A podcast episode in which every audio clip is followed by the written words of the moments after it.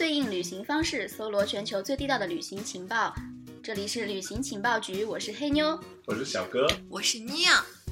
All the oceans and the seas know the sound of your beautiful voice.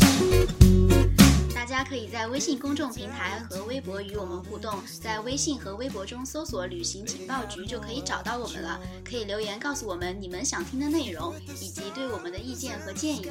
我们会及时回复大家的。They know just what to do.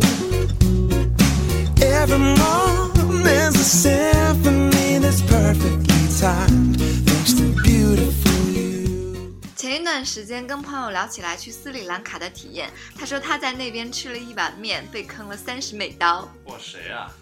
多多呀，哦？他呀，他他他是吃什么了？那里面加金子了还是怎么着啊？没有，就是就是他在那边没有问好价钱，直到结账的时候，人家一跟他结账说三十美刀，而且他说他在那边啊，确实就是很容易被人伸手要钱。然后这个细节突然让我想起来之前看到过一篇很传播很火的那篇微信文章，叫《中国人你被邮寄欺骗的样子真蠢》。所以我们这一期打算深入的来聊一下斯里兰卡这个地方。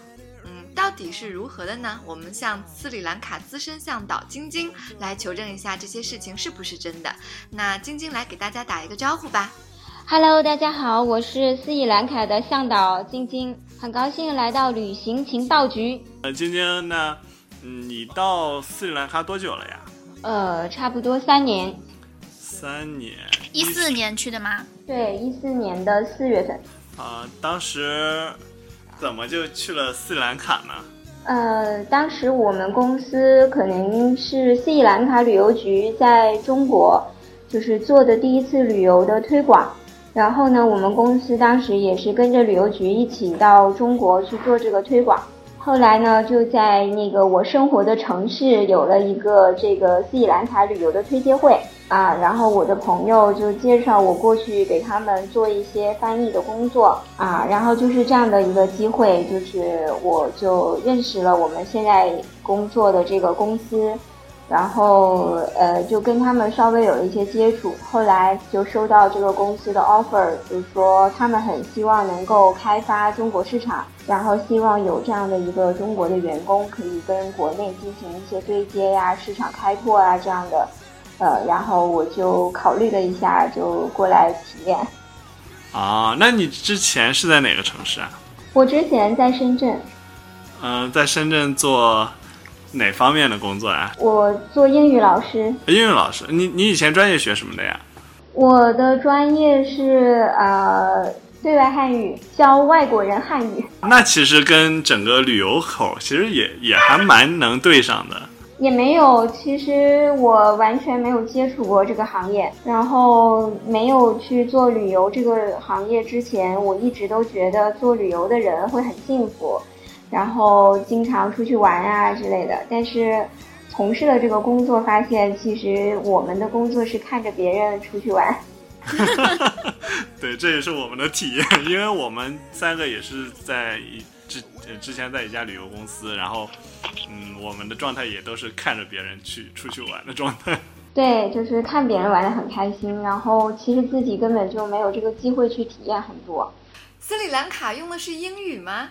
对他们的基本的交流是英文，然后他们自己当地也有当地的语言僧伽罗语，但是呢，因为他们被殖民过嘛，所以呃他们的英语还可以，就是比如正常的沟通啊，然后都还行。然后像一些大的城市，比如说像科伦坡呀、康体呀，还有像南部的一些海边城市，因为有很多很多的外国游客，然后他们基本上英语交流简单的交流是没有问题的。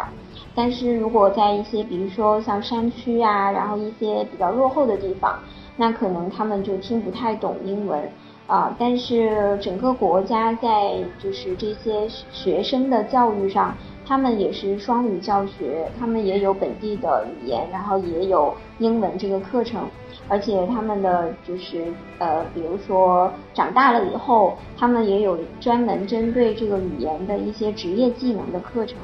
所以英文的沟通基本上问题不是很大。哦，我听去过的朋友说，那边人口音比较重。对对对，他们就是会受他自己母语体系的一个发音的影响，所以呢，他们说英语还是有一点点，就比如说像印度人说英语，它有点印度的咖喱味儿，然后兰卡人说英语就有点兰卡的咖喱味儿，有点这种感觉。但是呃，他们当地人呢，并不认为自己的这个英文不好，他们觉得自己的英文很好。然后，当你跟他用标准的，就因为我们在上学的时候，可能听的更多的是 BBC 啊这些，就是比较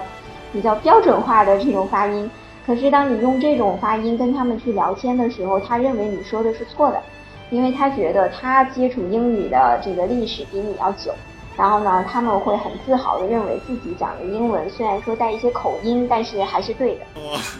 我我朋友到那边去啊，他说他说他也属于英语不标准的，然后到那边去呢，就互相听不懂，但是就莫名的很投缘。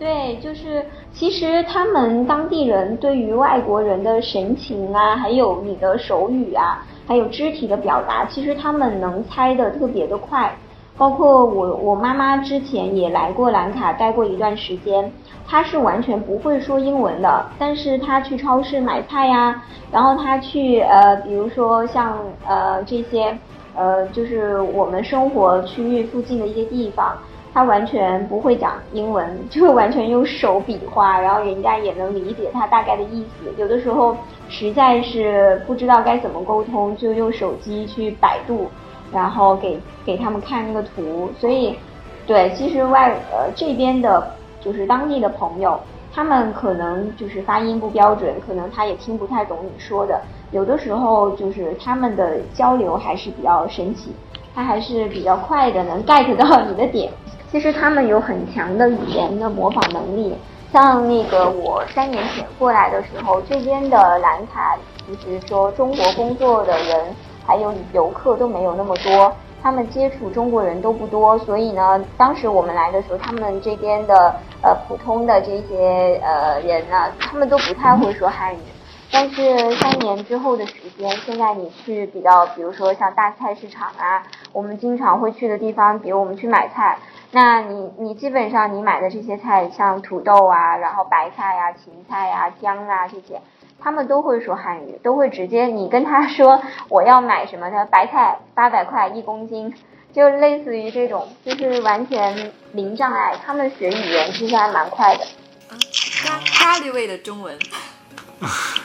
对，呃，也没有，就是外国人讲汉语，他们毕竟还是会有那么一点点发音的障碍。然后呢，因为我自己也是这个专业的，所以就能理解他们有的时候，比如说中文的那个。平翘舌呀，还有就是这个呃四个音节的发音啊，可能他们并不是从小接受这个训练，所以呢，他们就就是有点模棱两可，就是没有发那么标准。但是基本上我们沟通都没有问题，所以嗯，像当地的话呢，他们比如说有很多的出租司机，他们也有的时候听不太懂英文，但是呢，你可以用那个谷歌地图，然后给他指路，然后他也也能顺利的把你送到你要去的地方。嗯，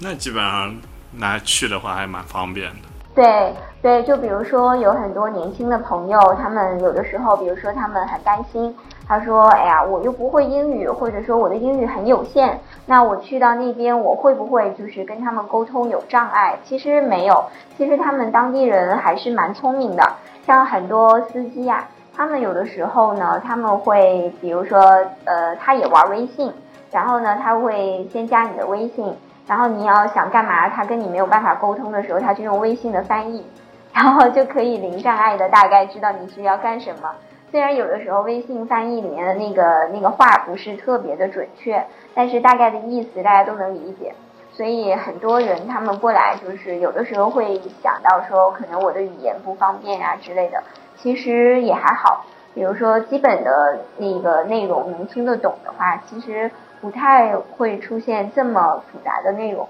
对。然后比如说像自己过来玩，然后有一个问题可能会稍微有一点难，比如说有很多朋友他们很想，比如坐这个公交车或者是火车这样的方式，那这种方式，因为他们当地呢是，就像这火车它是没有报站的，所以呢你就要自己要有很强的技能，就比如说你要。会时刻的去查谷歌呀，然后你要自己就是能够掌控你的这个到达的地点啊，要不然其他的人就是可能人家不知道你要去哪儿嘛，然后当地人呢，他们就就就很容易，比如说我想去哪儿，他一看他就下车了。所以呢，就刚刚开始我们过来的时候，我我不敢坐公交车，因为我不知道这公交车要绕多少圈，我才能到我要去的地方。所以，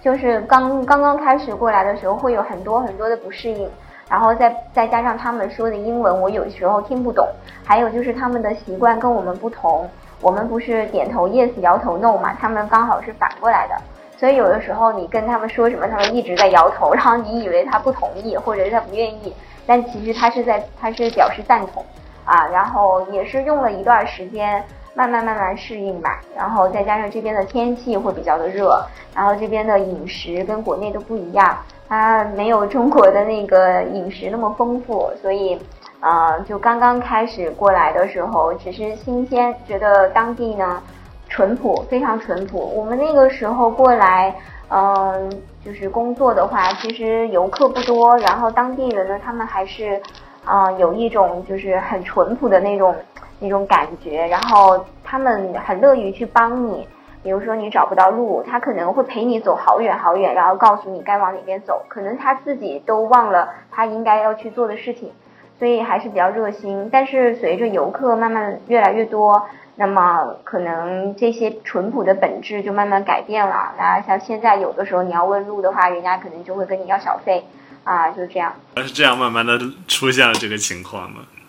对对对，因为游客多了之后，他们就就会被这种商业化的气息所带动，然后也会变，也会也会随着这种呃游客的增长，然后再变化。他他们有的时候可能之前。我们比如说拍个照啊，他们当地人是很喜欢给你拍照的，也不会跟你要小费啊这样的。但是呢，比如说像有很多中国游客，他一到国外，他就很希望跟当地的人啊拍张照啊什么的。所以有的时候他们就很喜欢那些小朋友，长得很漂亮，想跟人家拍张照。但是出于友善的话，一般情况下人家都会同意。但是在一些景区啊什么的，有一些家长就会跟那个孩子讲。如果要是找你拍照的话，你就要要钱，然后所以就会慢慢慢慢，游客就会觉得他们好像干嘛都是为了钱这种感觉。这个是一个旅游旅游目的地的一个一个发展必经的阶段，也不能说这个就是朝着一个不太好的方向发展吧。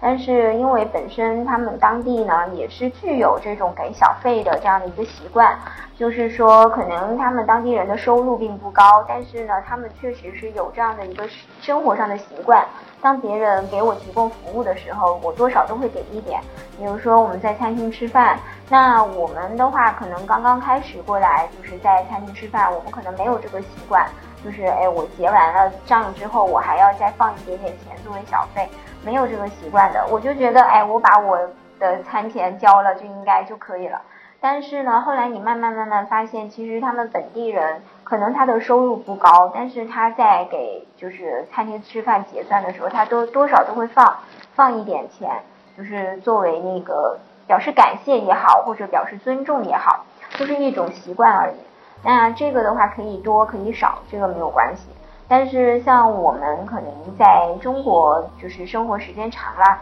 我们可能确实没有这方面的习惯。然后有的时候，比如说像咱们中国过来的游客，很明显的就是我们到那个酒店嘛，然后有那个酒店的 waiter，他会过来很热情的给你引导你的房间在哪里，然后呢给你拿箱子，给你拿行李，然后帮你拿到房间。其实这个时候我们都是会给一些小费的，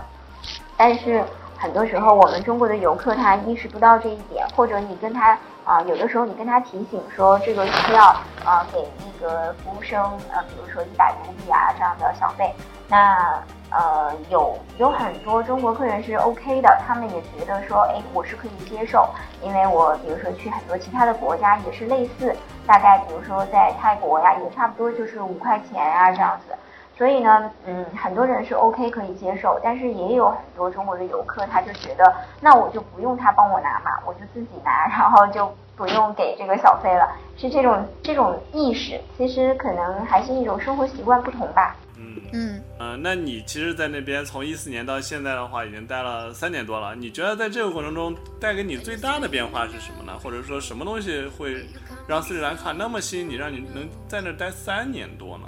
其实我也有很多次都就是待不下去了，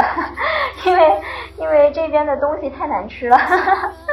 我这样讲可能会有很多人觉得说啊，不是啊，我们在攻略上看到的不是这样子的，然后有海鲜，然后有什么？其实就是说，嗯，如果你作为一个游客，你只是过来生活一个星期，可能都 OK 的。我吃个炒饭我也觉得好吃，我吃个咖喱我也觉得好吃。可是当你常年在这边生活的时候，你你老是会觉得我我对不起我的中国胃。就是这种感觉，就是这边的其实餐饮跟我们国内比还是差很多。他们没有像中国那么讲究，比如说它的烹饪会有像中国有这么多菜系，然后像汤有那么多做法，它没有的。它就是所有的东西都是咖喱，然后呢，最经典的就是四个菜：咖喱、咖喱鸡、咖喱鱼、咖喱牛肉、咖喱土豆，就这四个。然后其他的都是配菜，就是就是这四种菜，然后来回做。然后呢？嗯，他们就是就是说这种饮食非常非常的单一。如果说我只是偶尔尝一下子，可能这个新鲜感会比较就觉得哎好吃。但是如果我天天要吃这个东西的时候，你就会觉得很痛苦。其实我在这边生活，我觉得最痛苦的就是吃饭，因为呃，因为我们现在反正都是自己做饭，然后就可能还好，就是至少我自己做我能吃进去。但是我们有很长一段时间，包括我的朋友，包括很多在这边工作也好、生活的一些中国人，他们都有相同的感受，就是觉得在这里没有东西吃。其实他这边的蔬菜呀什么的也都有，但是比较稀少吧。然后价格也挺贵的，比如我们买一颗白菜，在中国可能十块钱吧，估计。在这边我们要花五十块人民币，所以就你会觉得有好多东西都就是没有，就是它的东西做法很单一。但这一点就是很多次都让我觉得在这儿待不下去，是这种感觉。还有呢，就是说这边天天气特别的热，然后因为我自己是北方人，其实我还是比较喜欢凉快的。但是呢，当地的这个温度常年在二十八到三十二度这样子。所以呢，基本上常年都是在过夏天，也没有春夏秋冬太明显的变化。但是它季节交替的时候，确实会有一些变化。可是跟我们比如说在东北长大的人来说，四季那么分明的地方，还是会有区别。你完全感觉不到这一年就过去了，是这样的感觉。然后，嗯，其实都有，就是有不适应，然后也有就是说，嗯，并没有觉得这里比中国好。确实，就是不管我们呃觉得自己就是原来在中国呃在在在中国任何一个城市，你觉得辛苦也好啊，或者是觉得就是我在这个城市呃打拼很很奋斗很难啊，或者怎样压力多大呀？但是当你去到国外，或者尤其像我们在这种比较不太发达的国家生活和工作的时候，你还是会觉得我们的祖国会很好。还是会觉得，哎呀，我在中国，我买什么东西多方便呐！我在中国，我随便坐个地铁，可能几块钱的事情，就是你会有这种感觉，会觉得还是我们的祖国更更吸引人。然后，但是呢，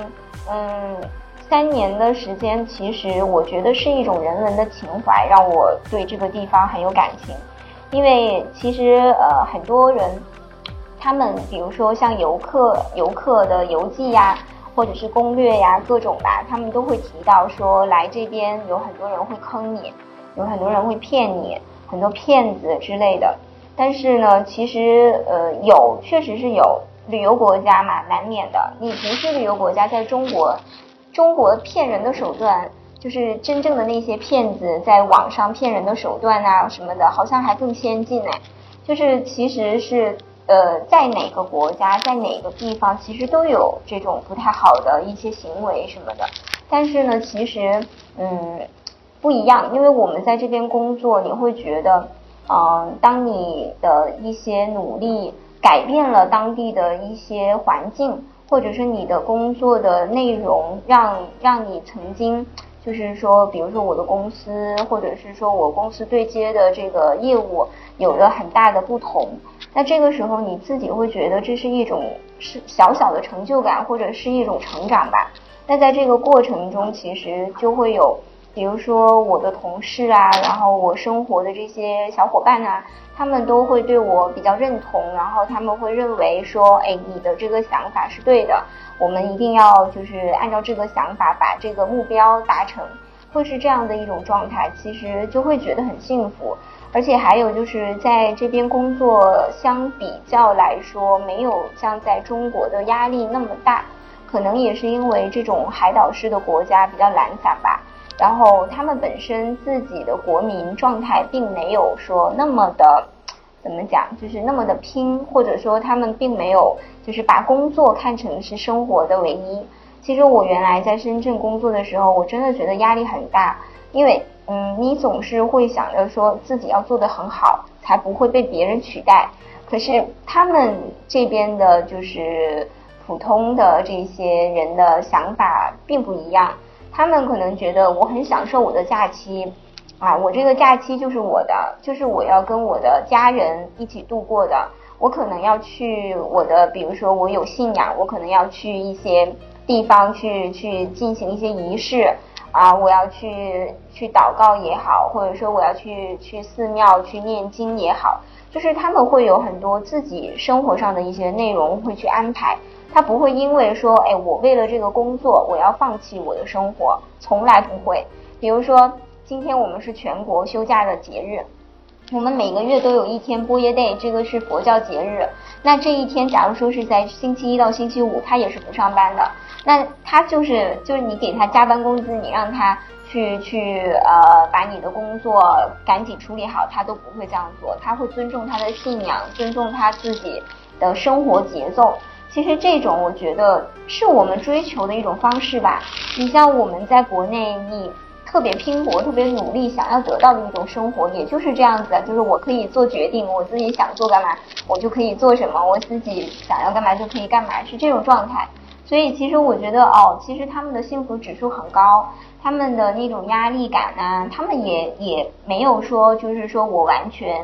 就是那种对外界不关心，我只要就是就就这样子维持就好了。他们也会去呃有目标，然后也会去希望能够通过自己的努力改变现状，可以改变自己的生活。也希望说借着这样的一个发展的时机，然后能够比如说得到一些商机，或者是得到一些就是比较好的发展机会。他们也会去努力的为这方面去做事。但是呢，他并不会像我们疲于奔命的那种方式。那这样的话，其实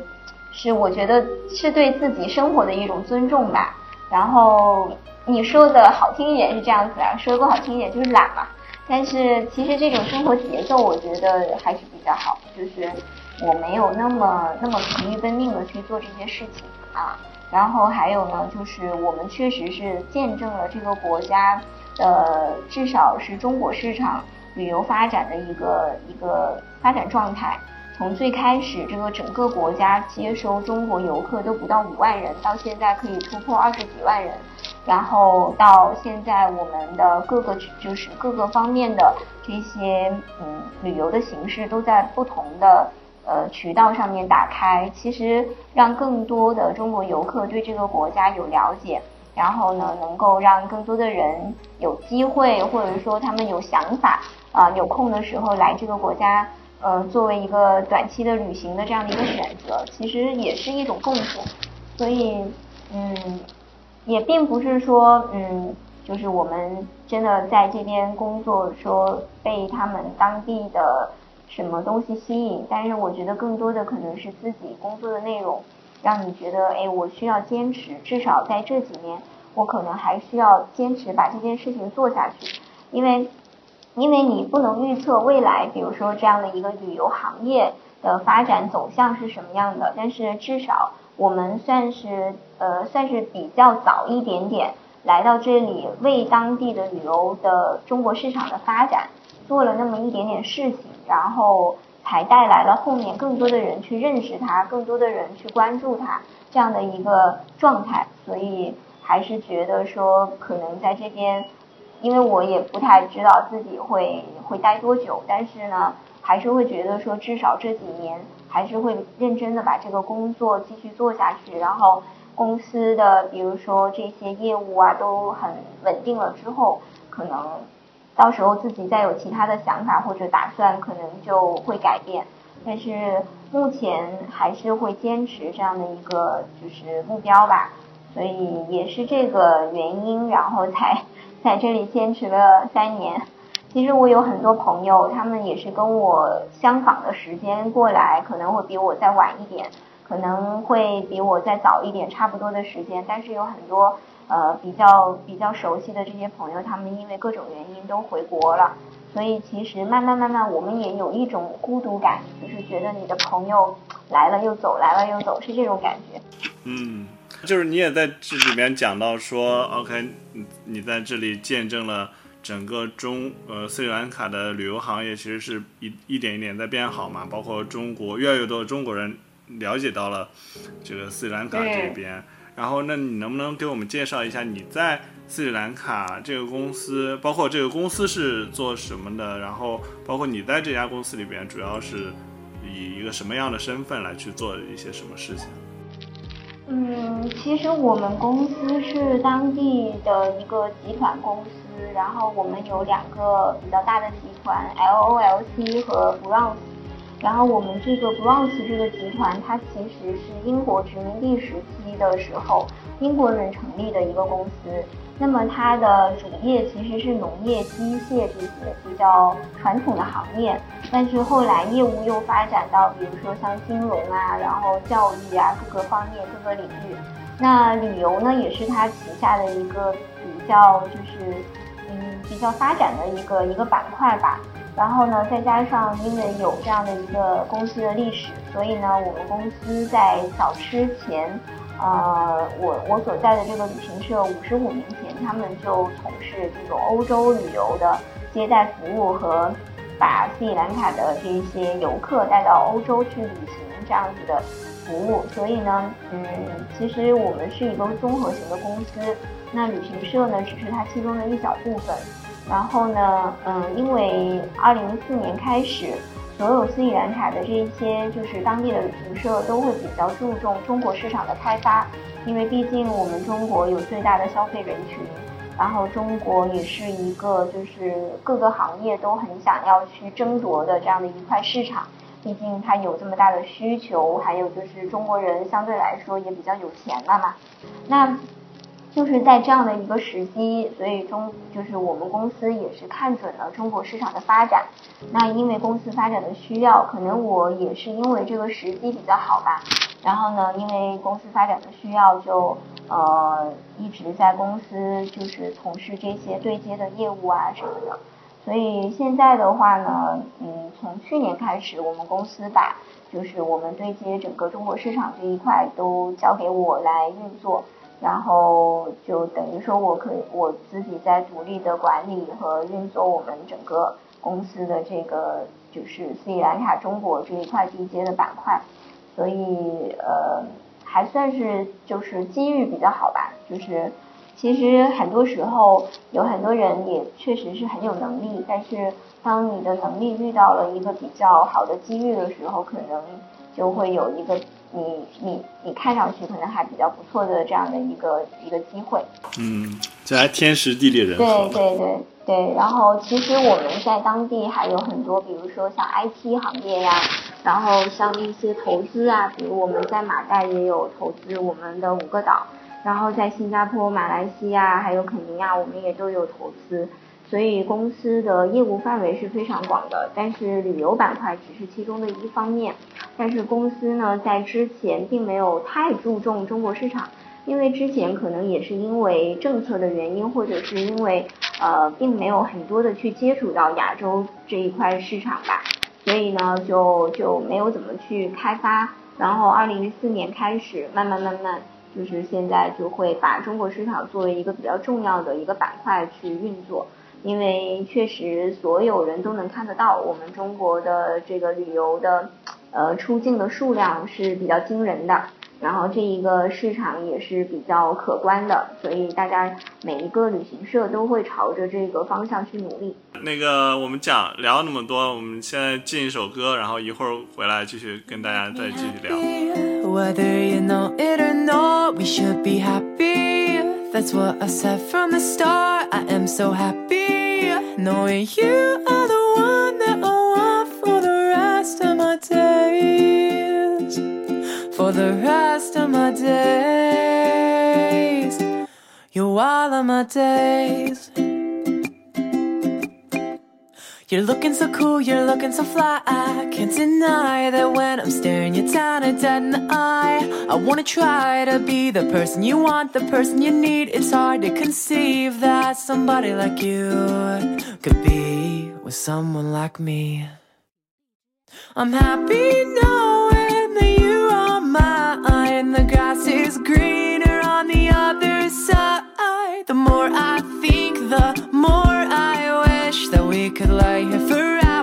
uh, reminisce. Ooh, ooh. You're looking so fresh, it's catching my eye. Why, oh, why did I not see this before? The girl I adore was right in front of me. And now I'll take a step back and look in your eye and ask why it took so long to see we're meant to be. I'm happy knowing that you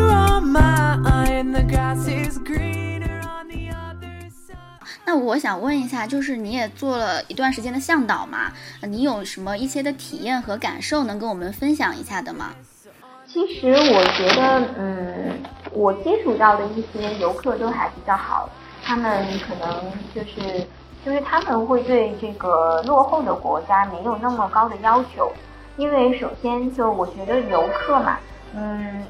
每一个人的旅行方式不同，就是比如说像我的话，我可能我去一个地方，我不会去做攻略，我不是那种就是会把我每一天从几点到几点要干什么事情会标的那么那么仔细的人。我就是比如说我到这个地方，大概的看一下有什么地方可以玩，然后我就看心情。啊，我喜欢去这个地方我就去，我不喜欢去我可能就就不去，我是这种比较随意的。但是也有一些人呢，他们会去做很多的功课。那我我所接触到的很多的中国游客，他们呢，其实嗯，可能可能他们的旅游经经验或者是经历会比较丰富，然后呢，他们对这个国家虽然说不是很了解，但是他们对这样的一个不太发达的这种目的地还是比较的，就是没有抱有很大的期望，他只是希望说在这个。嗯，像二零一四年、二零一五年的时候过来的游客，我觉得多数都是有这样的一个一个感受，就是他们希望能够感受到这个国家旅游还没有完全被开发的时候那种原生态的感觉。然后呢，他们去了很多，比如说欧洲啊，这个各种地方，但是他们觉得那些地方很多时候已经开发过了，可能这个商业气息很浓了，他们反而很喜欢当地的这种很 local 的。没有被安排的，没有那种刻意的那种东西，但是呢，他们同时也会比较的理性，就是比如说，当你遇到，比如说像我们这边的道路不是很好，那可能道路比较窄呀、然后交通比较不好啊，或者是呃在路上的时间比较久啊，可能他也会，就是每一个游客都会遇到同样的问题，这是现实的问题。但是呢，呃，像我遇到的那些游客，因为我会提前给他们介绍当地的这些情况，可能他们多少都还会理解。他觉得哦，对哦，你看这个国家并没有那么富有，可能他们的基础设施确实还是有一点点差。他可能也会觉得，哎，我我这个这一天在车上五六个小时很辛苦。但是呢，他们从情感上还是会理解，他不会觉得说啊，我这个就是不行，我这个不舒服啦，怎么怎么样，没有没有那么的无理取闹吧。所以就是还是比较理性的，那也有就是有很多游客，他们可能在网络上看到很多比较比较拍的漂亮的照片呀、什么的。那比如说像那个高跷渔夫，还有很多一些地方，比如说像落日啊、晚霞都很漂亮。那这一些其实就是当地很漂亮的景色，可能再加上他们那些拍照的技术设备，还有后期的一些处理，可能就展现在你面前就是那么漂亮。但是呢，有的时候，比如说你遇到像阴天啊，或者是遇到这种这种呃浪比较大的时候，可能你就没有办法拍到那么好看的机机遇性的东西。所以呢，呃，很多时候有的客人他们会展现出一种不太理解呀什么的，但是也有一些客人呢，他们还是会比较的尊重当地的这种，哦，是这样子的，哦，原来是这样子的。其实我觉得这些，呃，就是每一个人他在去一个地方的时候，都会有惊喜，也都会有落差。我觉得斯里兰卡，你说它非常的不好。可能它的这个基础设施确实没有那么好，但是呢，你说它的这些很多比较有特色的酒店呐，还有有一些景点呐，其实他们还是会感受得到那些惊喜的，比如说那些原生态的一些一些嗯一些就是设计呀，很多酒店都是那种生态型的。其实这种酒店在中国很少能见到，或者你能遇到，那可能也是很不一样的地方。所以呢，其实这就是当地到了这个地方，你就感受当地的状态就好了。而且每一个人的旅行，它是不能够复制的。我的这七天的经历，我我我我这七天我如果是特别不开心，你即使特别特别不开心，你再抱怨，你的七天的经历也是过去了，不可能再重复的。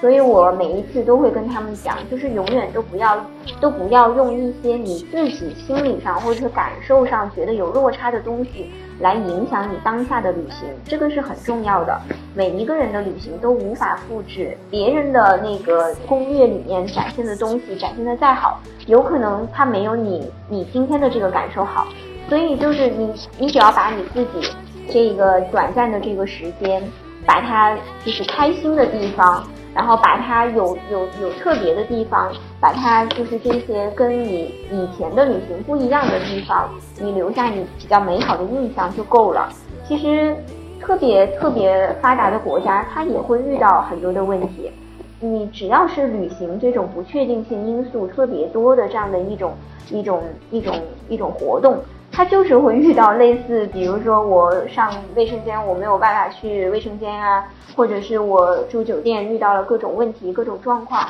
都会有的，在哪里都会有，并不是因为它在斯里兰卡它才会发生，你在中国也一样会遇到，并不是说这个问题只在这个国家发生过，像之前我们。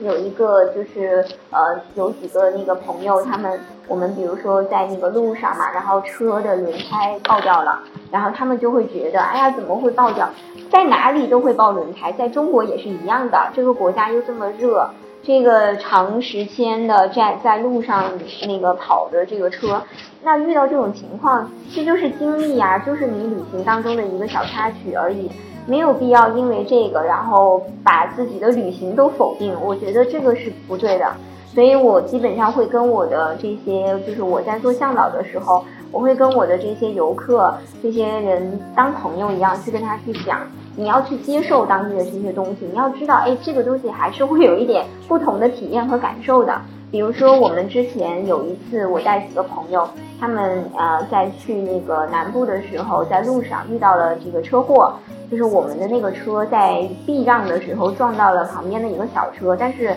这个车祸发生的并不就并不是特别的严重，只是给人家可能保险杠啊刮了一下这样子。但是呢，他就需要去解决，比如说保险公司需要过来呀，然后怎么怎么样，可能可能如果是放在就是比如说一些旅行团呀或怎样，那可能客人就会很不高兴。他会觉得，哎呀，你看着这个这个耽误我们的时间，怎么怎么样？但我们当时呢，我就跟那几个朋友在车上，我就跟他们聊，我说，其实你可以通过这样的事情，可以了解在当地像这样的一个国家，他们出现了这种交通事故的时候是怎怎么样解决的？他们要用多长时间解决？这个东西其实你回到国内，你跟他们去讲你对这个国家的了解的时候，他就可能比你看几张照片。可能比你看几本攻略，可能还要更真实这种感受，所以你可能觉得哦，它耽误了我几个小时的时间，我没有按照预计的时间去走我的行程，但是可以调整，没有什么东西是一成不变的，也没有什么东西是不可能，就是百分之百发生，百分之百不发生，没有这样子的，所以我我都会跟客人这样去交流。他们多少都还会了解，多多少都还会理解这方面的东西，所以就还好，就是基本上每个人的旅行，他们都还觉得啊比较开心这样子。前一段时间有一篇文章被传的特别火，是张姐之前去斯里兰卡回来以后写的一篇文章，呃，对我看过吗？对我也有看这个文章。其实我觉得这个问题会发生，首先呢，呃，这个作者他在去之前，他自己一定是去做了攻略的。如果说他自己没有去看这个内容，可能他就不会产生他回去之后这样的一个心理落差。那我觉得这个问题的发生可能有各种原因、各种因素。嗯，有一方面的原因就是，我觉得有有一些观点我是认同这个作者，比如说他认为就是很多人把这个斯里兰卡拍得很漂亮，或者是攻略上把斯里兰卡弄得很好，或者是说传说中最美的那个海边火车，或者说最美的茶山火车之类之类，他可能就就就会就是说，嗯，就会对这里很有憧憬。但是其实呢，也有那么一方面的因素，就是说，曾经写攻略的很多的朋友，他们把斯里兰卡过分的渲染的特别特别的好，然后才让别人觉得这里好像天堂，呃，是那种感觉。所以呢，就当他来的时候，遇到了一些可能跟他预想的不一样的东西的时候，他的落差就很大。但是呢，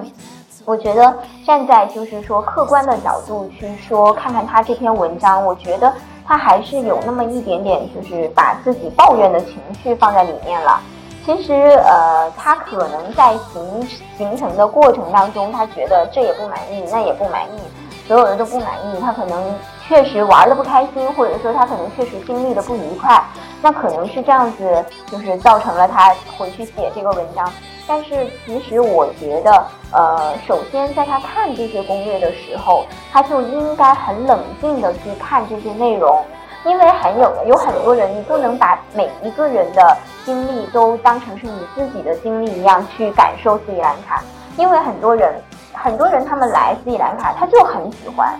你就没有办法阻挡。比如说，像我刚开始来斯里兰卡的时候，我就是很喜欢，因为我我大学的时候就做了很多，就比如说跟环保啊、跟公益啊、跟野生动物啊这些有关的一些公益活动，那我自己就对这方面的大自然的东西就特别感兴趣。所以，比如说你让我去。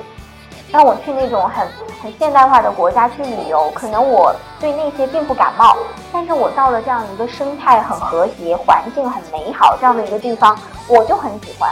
可能我就是因为我很喜欢，我就把它写得很好。所以就是每个人一一千个人眼中会有一千个哈姆雷特。你你不能说啊，你走遍了全世界几大洲几大洋，然后你觉得这个地方不够好，你就认为别人眼中的斯里兰卡都不好。这个是不对的，也没有必要去这样子否定别人。其实他他里面会有一些经历，可能会就是有那么一点点感觉是被那个就是攻略误导了。那其实，在误导之前，你你自己要有一个判断，你要觉得自己我要不要去尊尊重这个攻略去这样子走。如果我我觉得没有必要，我可以不去，对不对？其实他还是说他自己想要。看看这个攻略上写的东西对不对，他才这样子走的。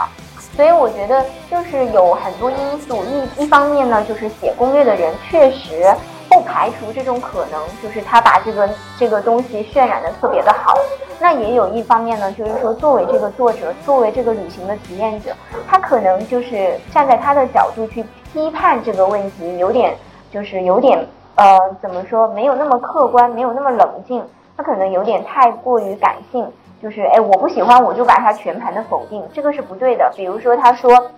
他说这个这个那个狮子岩不能拍照嘛，他说，但是有那么多人的攻略上面都有这个狮子岩的照片啊，其实是不对的。狮子岩不让拍照是从今年才刚刚开始的，以前是可以拍照，但不可以打闪光灯，就是他的要求是在不断的改变的。你不能因为你看到这个板子说不让拍照，你就认为所有人的照片都是违法的，这个是不对的。因为要像我们之前就是在那个狮子岩拍照，他只是说你不可以打闪光灯，你只要不打闪光灯，你拍出来的照片是 OK 的。他也没有说要制止你不让你拍。后来呢，是因为呃，可能拍的人越来越多，或者怎么样，起于一种保护的作用，然后就说现在是不可以拍照啊这种状态。所以它，它自己的旅游行业发展，它也是会有变化，都是在发展的过程当中。所以就是我我觉得。呃，这个作者的有一些的东西可能还是有那么一点点过激，还有就是他说这个霍顿平原，他的意思就是拜托啊，就是一个破板子写了一个世界的尽头，然后就走那么好几个小时跑过来，为了在这里拍一张照。其实不是的，因为霍顿的平霍顿平原算是在斯里兰卡海拔比较高的地方，那么这样的一个小岛，其实你从另外一个角度去想象它的地理。地理的这个地形，并不可能像中国祖国的那种大好河山那么丰富。它这个算是这个小岛里面比较奇特的一种地形了。那你在这样的一个小的国家，有这样的一个地理地貌，人家觉得这个地方起了一个很好听的名字，叫世界的尽头。你拿它跟什么什么什么所谓的大峡谷啊什么的一比，感觉好像没那么壮观。那整个斯里兰卡一共也才六点五万平方公里，也就是海南岛的两倍大。那你拿这样的一个弹丸的小岛去跟那么大的一个壮观的景象去对比，这也是不正确的。所以呢，就是说，我觉得还是用 local 的想法去感受 local 的感受。你你到了一个地方，你就感受一下它当地的这个东西，可能。就比如说，像很多游客，我们说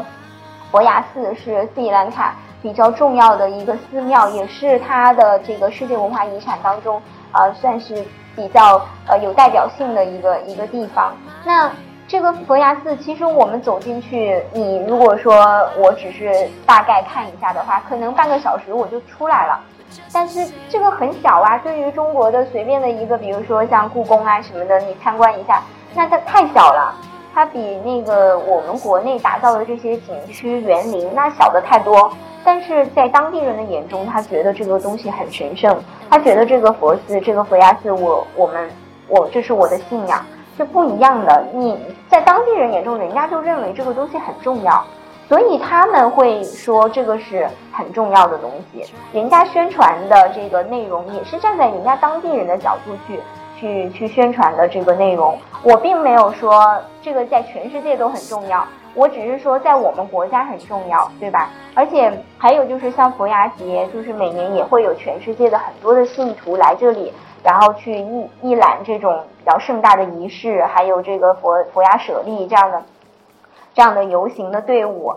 所以就是每个人的感受是不同的。对，没有必要说，哎，我一定要就是要体验到这个攻略上面写的百分之百的这种快乐的感觉了，然后我就满足，没有必要。我觉得我自己，包括就是很多人，我在这边生活，人家说啊哪个地方最好玩，其实我就说我我给你推荐的是我认为的最好玩，可能你并不喜欢，但是如果你自己感兴趣的话，你可以根据你的兴趣去尝试，或者说去选择。不要说，哎，别人给你推荐一个什么，你就说哦，那他给我推荐的这个我就去吧。你还是要有一个自己的判断的。所以，嗯，我并不完全认同说他的这些呃观点，就是他觉得斯里兰卡好像一无是处。其实并不是，因为它还是会有它的亮点，还是会有它的文化在里面，还是会有它的这些自然生态的东西在这里。比如说，他说我去互动平原，我什么都没看到，我就是在一个草地上光走。就走了这么就好几个小时，但是其实这个这个是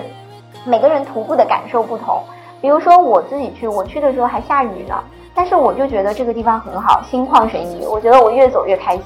就每个人的这个这个感受的点不同，你不能拿自己认为不好的地方去否定所有，没有这个必要。而且这个国家能够展现给我们的就是这些东西，还有他说这个线路。百分之九十九点九九的人都会走这样的一个红色圈还是紫色圈这样的一个线路。其实这并不是说每一个人都 copy 别人的行程才这么走，这样走一定是有它的原因。比如说我的朋友他们想要来兰卡，我也会给他们做大概的推荐。为什么？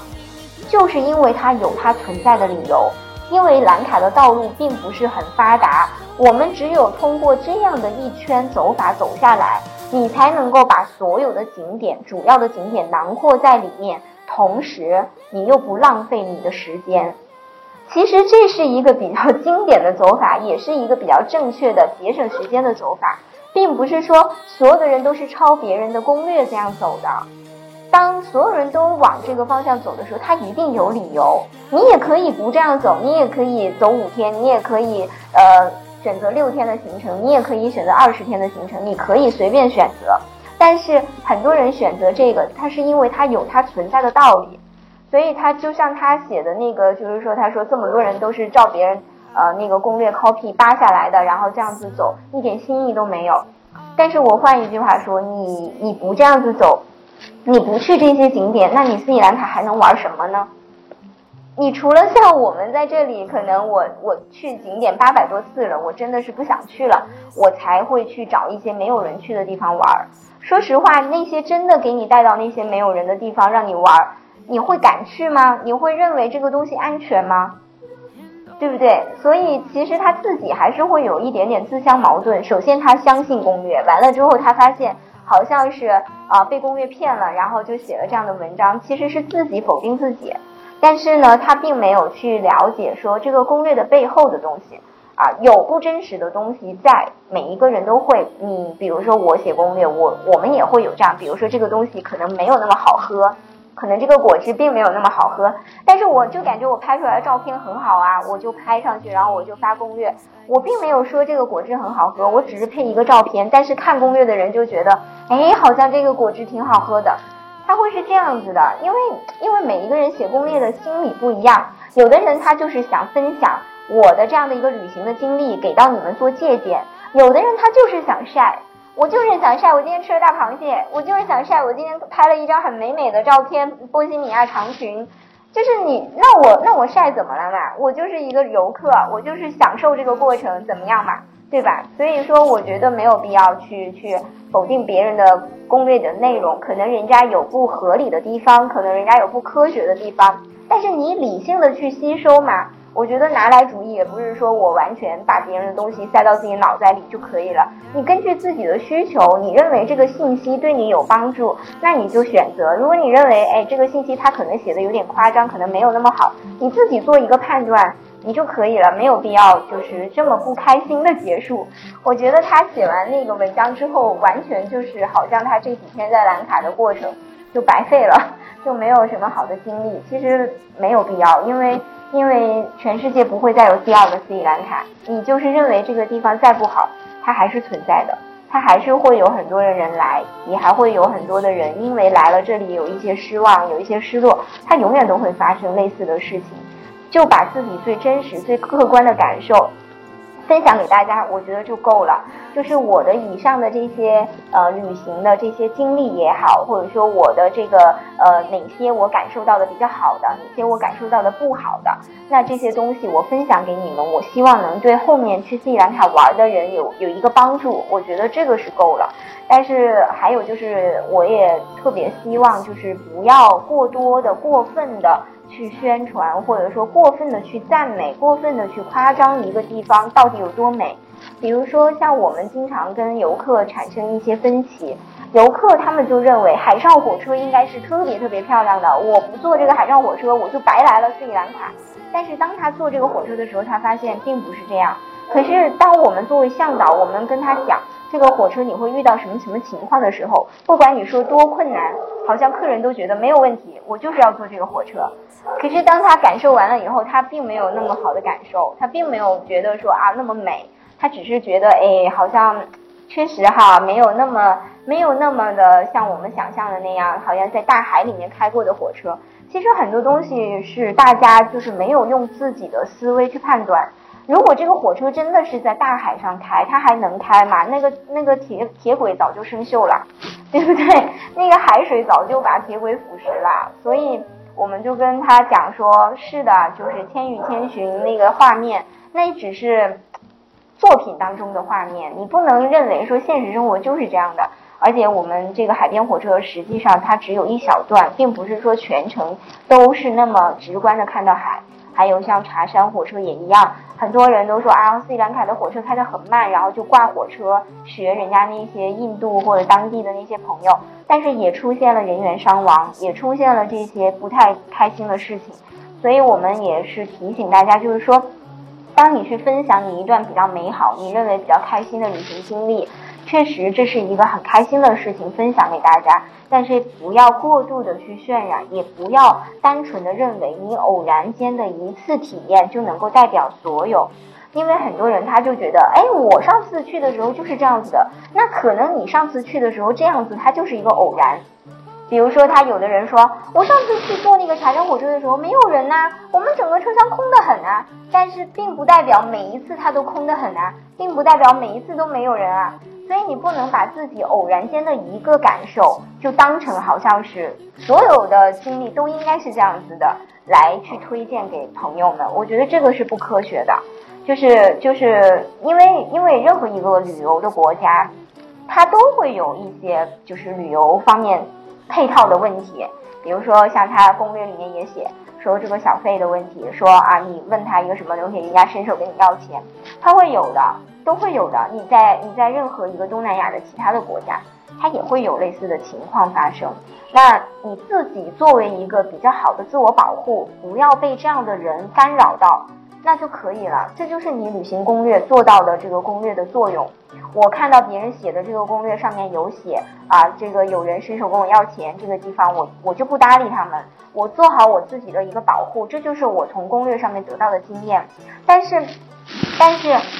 你没有必，你没有办法去阻止说一个一个旅游城市的这个当地人他们就是这种变化，你是没有办法阻止的。这个在不要说在斯里兰卡，在咱们中国很多的景点也有类似的情况发生，也有的。但是只是你认为啊，我在斯里兰卡发生就会把它好像显得很严重。它它这种情况还是我刚刚说的那个，就是那个那个那个观点，它并不因为它。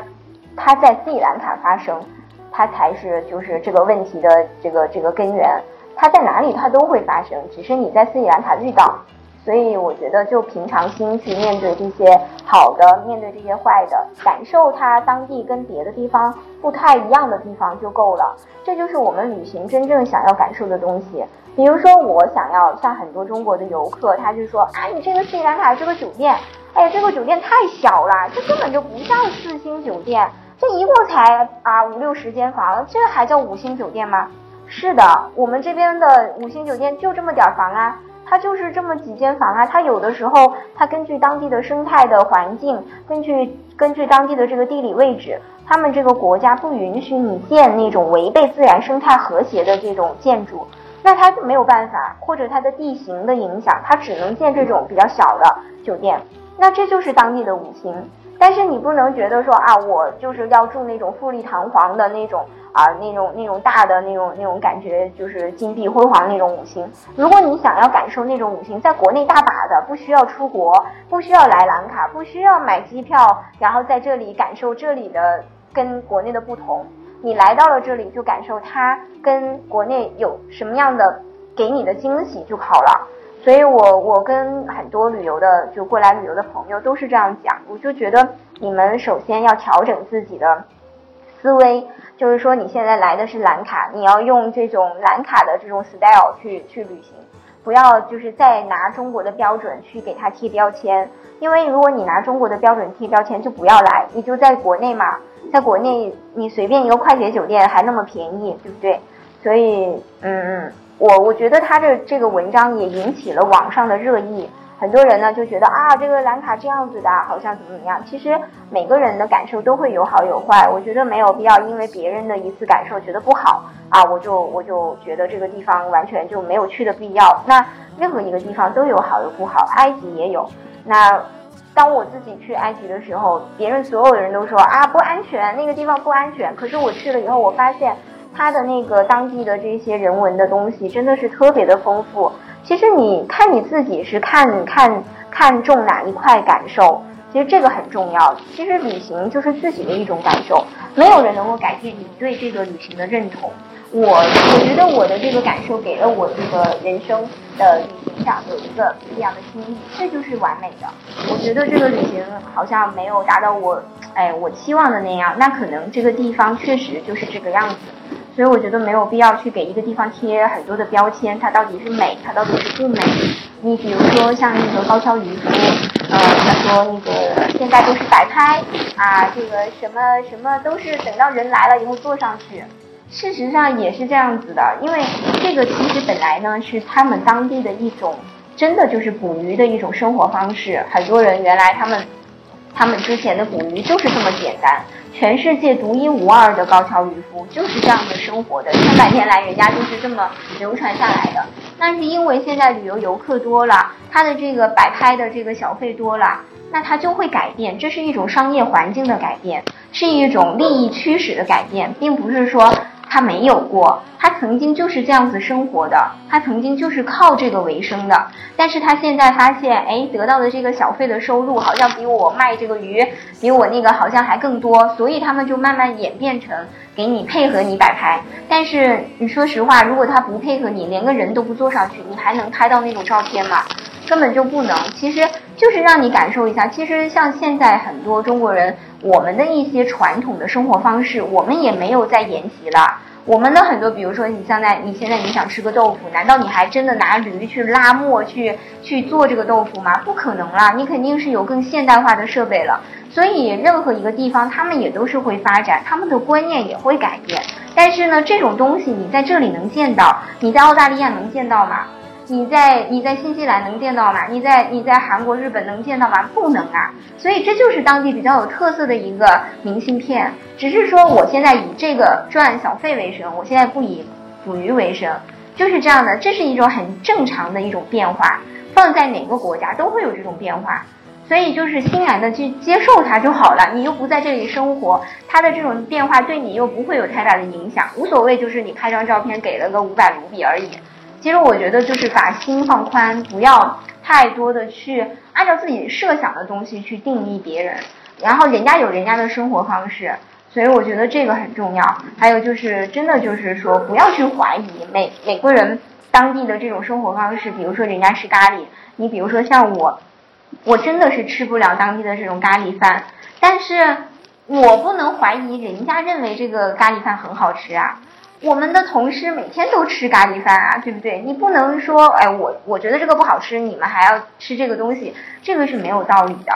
对。所以我觉得我在这边好像生活了三年，我我自己的观念也改变了很多。很多时候我原来刚开始的时候，我也是一个中国游客的一种思路、一种思维，但是现在慢慢慢慢的，我觉得会更站在别人的角度去考虑人家的问题，或者说不会把这个东西看的好像是很是个问题一样。其实我我们刚来的时候，我们也没有习惯说给小费呀，我们也没有习惯说就是呃去餐厅吃饭还要那个额外的给点钱呐，或者我拍照的时候我会给点钱啊，可能没有这个习惯。但是当你在这个环境里面生活久了，你会被它的环境感染。比如说像我们之前就是有有跟朋友聊天的时候，我们有聊过。就是说这个给那个酒店给小费的这个问题，我们就说其实这个东西到底是自愿呢还是怎么样？然后呢，朋友们聊天的时候就都是跟比如说咱们中国的一些游客的表现来，大家就是聊这个问题嘛。有的人就觉得说，其实小费嘛，就是我愿意给就给，不愿意给就不给。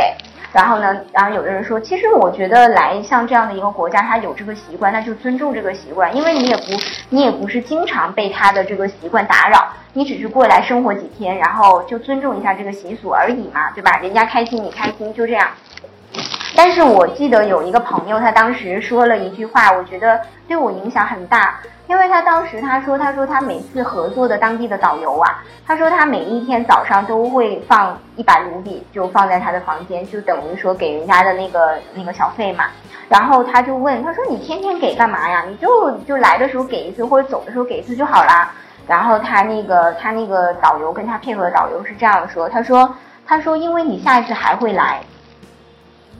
因为因为这些游客他们会走。他们可能不会再来了，但是因为你下一次还会来。我作为一个导游，我虽然说我我可能会建议我的客人去给小费，但是可能我的客人做不到，但是我必须要做到，因为我尊重了别人的劳动。下一次我带我的客人来，可能他就更尊重我的客人。